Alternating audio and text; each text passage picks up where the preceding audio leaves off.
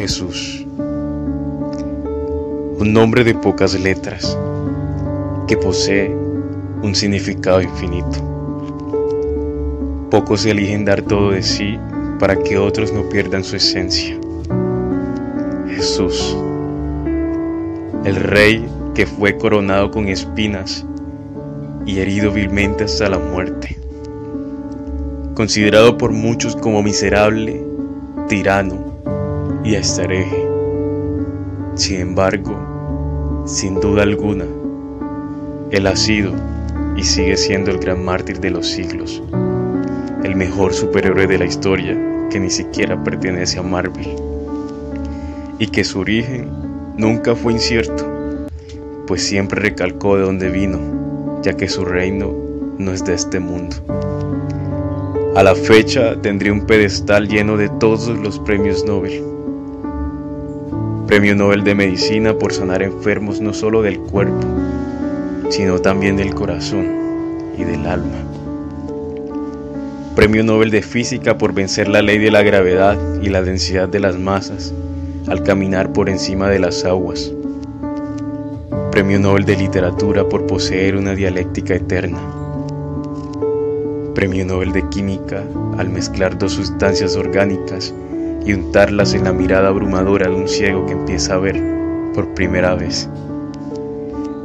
Premio Nobel de Economía al idear un plan integral que enriquece al hombre no solo en virtud del materialismo, sino de cosas mucho más importantes. Y ni hablar del Premio Nobel de la Paz, pues desde antes de prestar un vientre ya tenía ese nombramiento de ser príncipe de paz. Jesús desafió todo lo que llamamos natural para hacernos parte de su sobrenaturaleza. Nos enseñó el verdadero concepto de la vida, nos hizo libres de la mentira y nos dio abocado su verdad. No todos los caminos llevan a Roma. Hay un solo camino, lleno de amor, que nos conduce a un lugar donde no existe el día ni la noche donde la luz no deja de brillar y lo etéreo jamás conoce de límites. Jesús es increíble y por increíble me refiero a asombroso.